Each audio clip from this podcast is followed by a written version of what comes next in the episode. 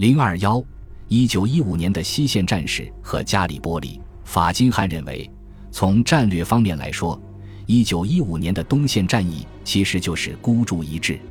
一九一五年五月，在德军和俄军激战之际，西线的一百九十万德军被迫抵抗二百四十五万英法联军的进攻。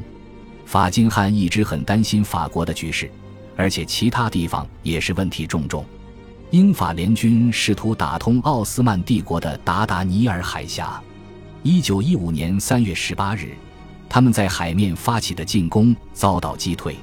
不过，协约国于八月二十五日成功登陆加里波利，控制了达达尼尔海峡。奥斯曼士兵奋勇抵抗，但是他们的物资补给短缺，形势严峻。德国本想给奥斯曼提供军火和装备，但未能成功。因为塞尔维亚控制了多瑙河，中立国罗马尼亚不允许运送战争物资。